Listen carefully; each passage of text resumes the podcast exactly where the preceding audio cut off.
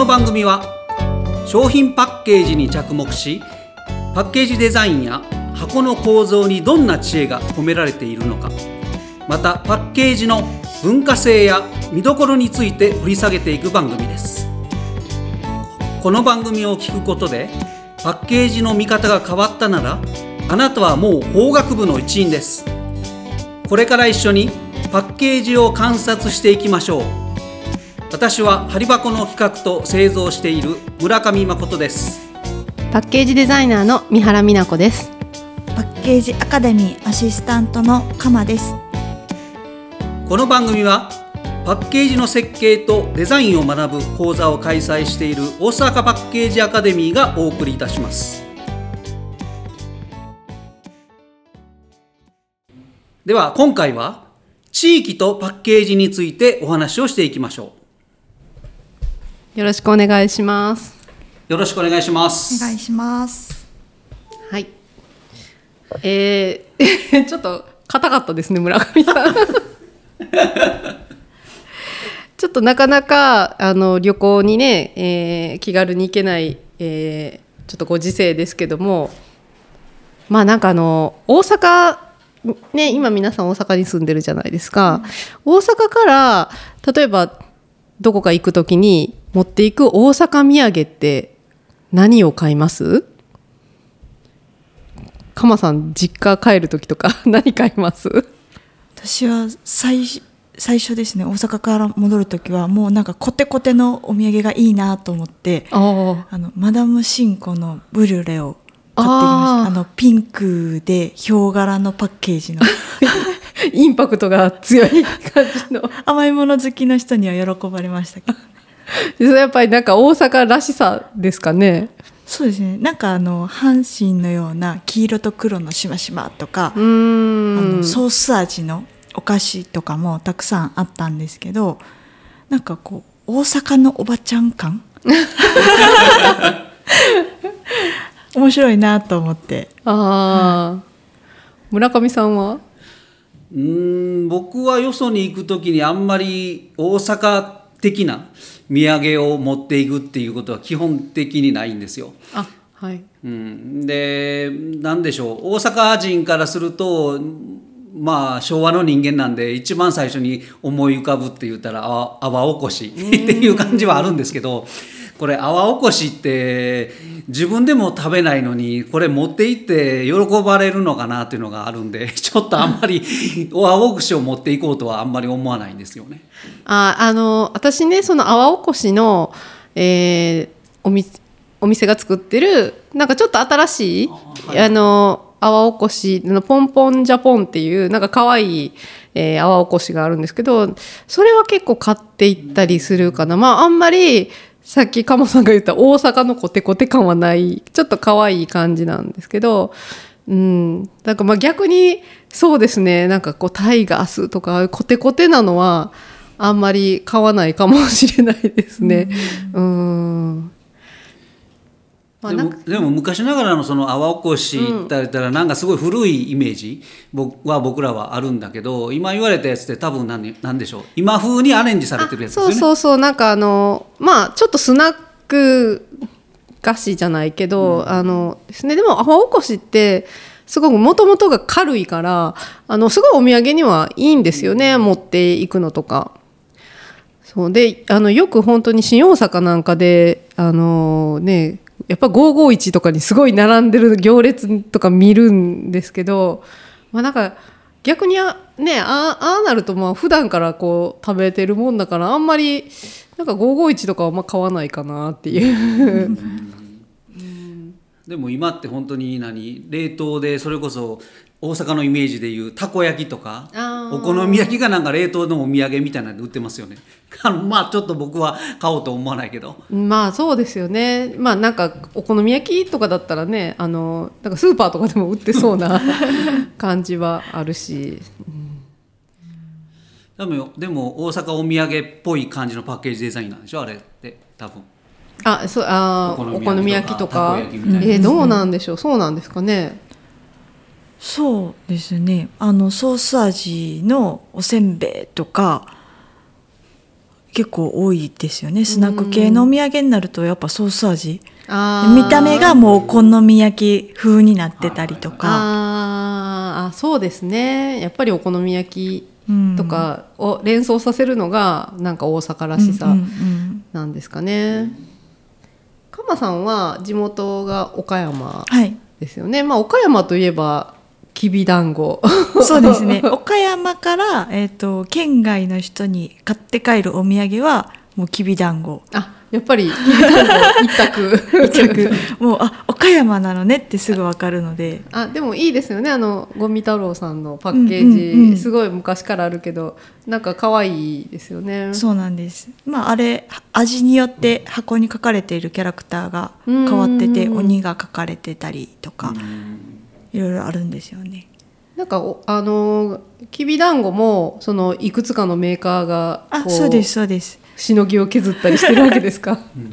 そうですね。だからきびだんごって岡山駅で、えー、と買うと本当にいくつかのお店が出出してるんですけど、うん。やっぱりもう見た目でもう伝わってるのがやっぱりあの高野堂のきびだんごなんですよね。結構ありますよね。その広島のもみじまんじゅうとかも、うんうんうん。まあなんかここっちはもうねあの1種類ぐらいしかあんま覚えてないけど実は何し何社もあったりして、えー結構こうねそこで競争があるみたいな。なんとか屋のもみじまんじゅうがいいとかきびだんごもそんな感じがあるの？ありますね。ただ岡山にいるとあえてきびだんご買っては食べないんですよね。やっぱりおみや渡すよというかお土産としては買ってやっぱり岡山ので買って食べるってなったらあの大手まんじゅうっていうのがあるんですけど、はい。もうほぼあんこで薄皮で包まれたおまんじゅうがあるんですけど、えー金つばみたいな感じかな。近いかもしれないです。で温めると美味しいんですけどこれ岡山の中でもう仕事の手土産だったらお手間中持ってきたりとかはあります。あへえあじゃあもう実はそそっちの方が岡山の中ではよく使われているという感じ。そうですね。手土産なら、うん、お手まんじゅうえー、ですね、通通な感じでこれを買って帰ったら。そうですね、へー。うん、そうですね。なんか私は、えー、と奈良なんですけどなんか奈良ってまあ昔ね奈良うまいもんなしとか言われましたけどなんか柿の外しがやっぱりちょっと有名で、うん。うんうんで奈良もまあ柿の外しいろいろ何社かあってなんかうちどこ派みたいなのあるんですけど、なんか柿の外しは結構好きで日常的に割と奈良の人も食べてるんじゃないかな。うん。あのちょっとお昼ご飯にとかじゃないけどうん割となんかまあ食べやすいし、あの食べたりしますね。まあ、お土産でもあるし、まあ、日常使いもするかなっていう。えー今日晩ご飯に柿の外し食べようかみたいな感じがあるんです晩かご飯はちょっとないかも。あ出かけた時に晩ご飯たこ焼きは晩ご飯ありますよね。ないそれはないでしょえ、ありますよ。ありましたよ。うん、ご晩ご飯にたこ焼きのみ。のみたこ焼きパーティーとかうん、そうそうそうそう。ありますあります。え、たこ焼き、まあ、あんま岡山ではない？岡山で家でたこ焼きはしないかなうん。たこ焼きパーティーを友達とした覚えも特にないですけど 子供がちっちゃかったらたこ焼きパーティーやるよねあの小学校生とかいたらあ、そうかも。大人だけではしないかもしれない。大人だけではえーするしないか。な、するかな。子供ちっちゃい時になんかそれで近所の子来てたこ焼きパーティーはよちょちょこちょこやったかな なんかねあの、まあ、日本ってあのそんな広くないけど本当に地方に行ったらいっぱいいろんな、あの面白い食べ物とかねお土産とかありますよね。あのなんか私沖縄に、えー、と若い頃なんかよく好きで行っててで沖縄も結構こう変わったものがあってあのノーまんじゅうっていうのがあるんですよ。でノーまんじゅうってその、まあ、あんこが入った、まあ、あんまんみたいなうん。あのおまんじゅうなんですけど大きく「ノー」って書いてるんですよ、うん。赤い字で。でなんかそれをさっき調べたらその「ノー」は「のしの能」なんですって。へだからなんかそれもすごいこう「のし」をこの「能」のひらがなで表現するっていうのがすごい斬新やなと思って面白い、うん、面白い商品やなってすこごい印れはでもパ象ッケージはどうなってるの？あのこれはねでも多分生菓子なんで普通に多分そのままな感じですね。うん。そう。だからあんまり県外とかにはこう持っていけない感じじゃないかな。うん。でもあれやあれあのビジュアルを見たらもうなんていうの？あのまんじゅうの脳っていうそのものがなんかパッケージデザインみたいななんかそうすですよねなんかこうそういううんすごいグラフィカルというかインパクトのある強すぎる感じうん、ですよね。なんか印象的な地方のお土産とかあります？私京都に遊びに行った時はやっぱり八つ橋をよく買ってたんですけどあれはあの自分で食べるのも好きで買ってたんですけどあのお土産用ってよくあの京都美人の着物を着た女の子が書いてあるようなやつが多かったんですけど、あれのもっと小さい版が出て可愛い箱に入ってもう千代紙みたいな柄のね可可愛い八つ橋とかがあったんですよ。ああの有名なのは優子ですよね。そうですそうです。お土産で買うとねこの着物の女の子なんですけど自分用に買って帰る時になんか八つ橋ってデカデカと書いてないんですよ。あそういうねなんか自分用だとそういうのいいですよね。自分のいつまでもこう箱を取っとけるみたな。ないんです。やっぱりあの人に買っていくパッケージは、うん。もうあえてその書いてある方がよいかにもいかにもきびだんごって書いてあるとか、そうだなんかその八つ橋もいろんなメーカーがあるんですけどね。なんかこの優子がすごい印象的なんですけど昔なんか大学かなんかでそのいろいろパッケージを見比べてた時になんかこの優子が昔からまああるじゃないですかあのうん。女の子がこういてる、うん。であれがいついつかのタイミングでなんかマックで描いた顔になってるっていう。手書きじゃなくてパソコンで書いた。パソコンで描いた顔になってるなんかだから違和感があるみたいな話があって。あのグラデーションになってるやつそうそうですねとかなんかあの本当にむあの手書きのドラえもんがなんかこうパソコンで描いたドラえもんになった時の違和感みたいな。いつからみたいな。のがすごいなるほどそういうのあるよなって。多分絶対昔はねあの手書きで書いてあったんだと思うんですけど。最近変わったの？これいやだからいつかかあなんか昔は手書きやったようなうん。ね手書きやったねねうん。なんかいつから通ったかわかんないんですけど、あれこんな顔やったかなってかちょっと思って何か違和感があるなと思ったらやっぱりそうあこれパソコンで書いた顔やなみたいな。うん。なかなかそういう現象も面白いかもなと思って。だからまあ中身は同じだけど自分用とうん。あげる用。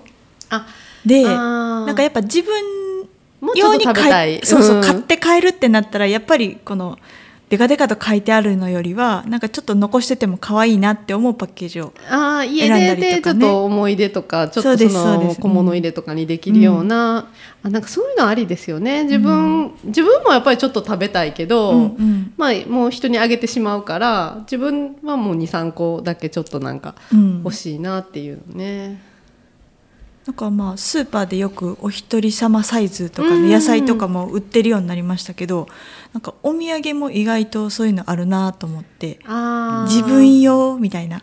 あそうですね。あでもそれなんか買ってしまうかも、うん。うん。なんかあのあげる当てがないとちょっと自分用だけ買ったりとか、うん。ねえ。そういう時のパッケージってやっぱり人にあげるのとはまた違ううん。あのデザインになるっていうのはなんかすごい納得ですよね。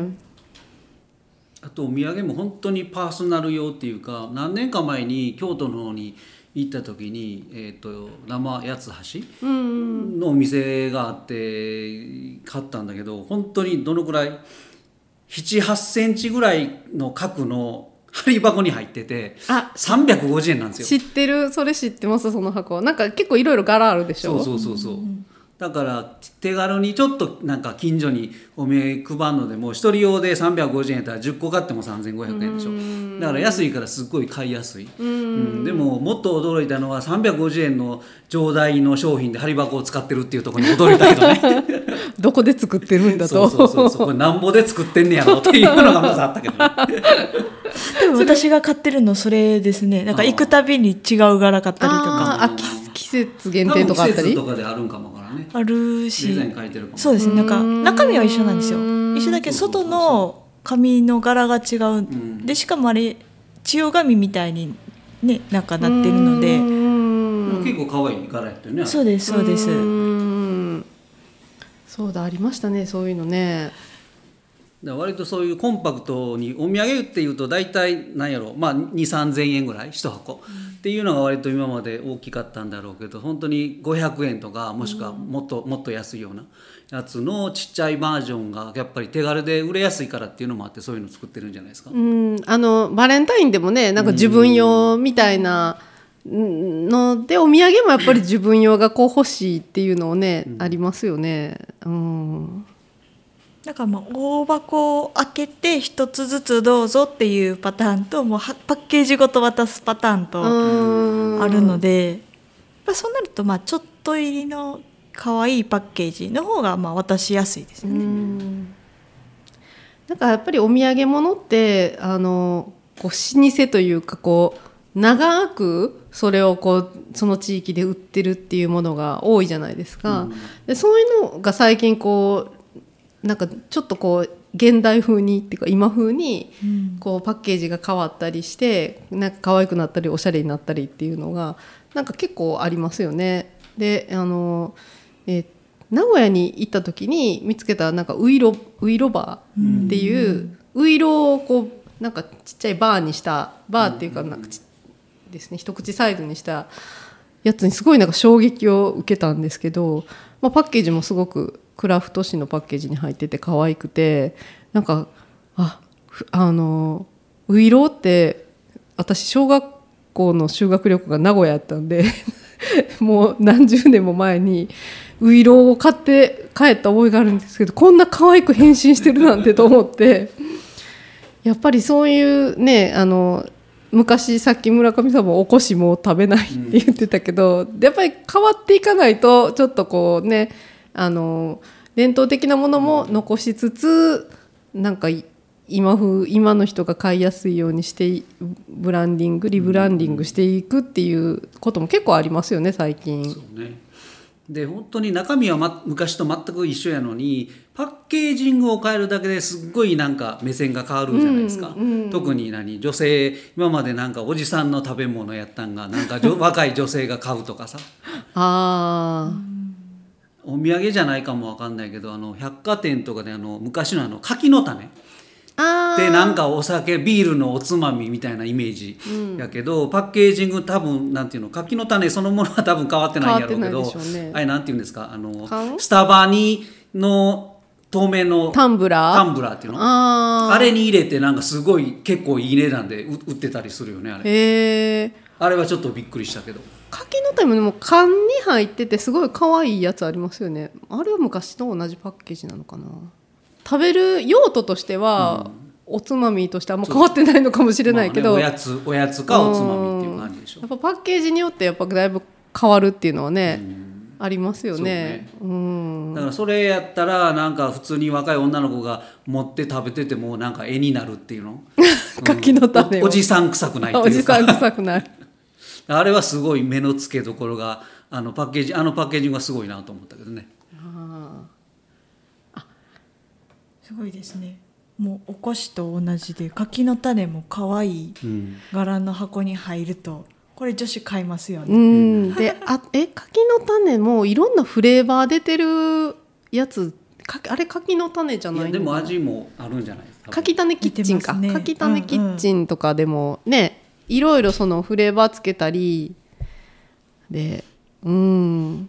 そういうたなんか多様になってきてますよね、だからやっぱり中身もそうまあもちろんだけどやっぱりパッケージングによって本当になんていうのターゲットも変わってくるし買いやすさも変わってきたりとか場面がシチュエーションが変わってきたりするからやっぱりそういう意味ではやっぱりパッケージってすごい大事やなと思いますよね。ねえ。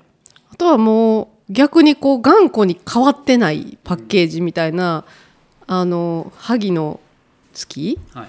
とかあとはそれライチョウの里とかもなんかこうずっとこうイメージがこう一緒なんであとなんかかカモメの卵かな？なんかって。カモメの卵？なんかありませんでした？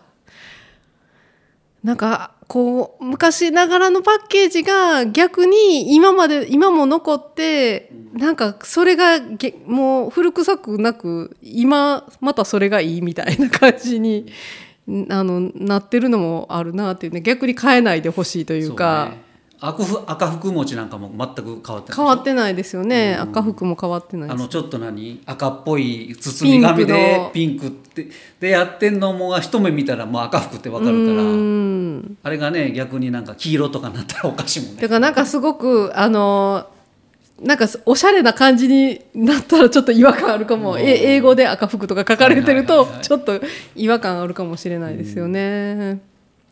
アカデミーの人が紹介してくれたあの北北海道のうん。ご家庭のあの筒に入った羊羹。あ。あの糸で切りながら食ごべるやつとかは家ね庭羊羹とか。ああありましたね。そういうのとかもこう面白いですよね。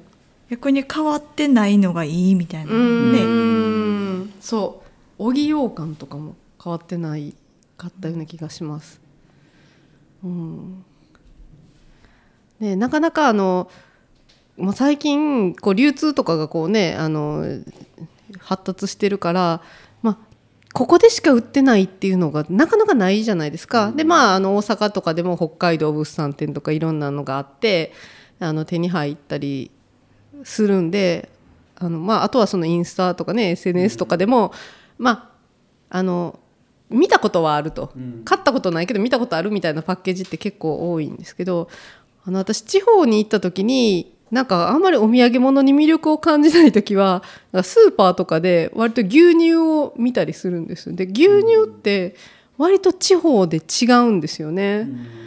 だからなんかあのまあコンビニとかだと結構全部同じ全国同じだったりするんですけどスーパーだと割と牛乳みたいな賞味期限の短いものはなんかその割と限定的な地域のものが入ってたりしてあのサイズとかもちょっと微妙に違ったりして、なんか割と牛乳面白いなと思って、まあ、なかなかこうね買って帰る機会は ないんです。その場での飲まない飲まないその場で。でもいわゆる地産地消っていう感じでしょうね。そうなんです。あの広島に行った時にあの父安の牛乳があって、で父安ヨーグルトは大阪でもあるんですけど父安の牛乳が広島にしかなくてすっごい可愛いんですよ。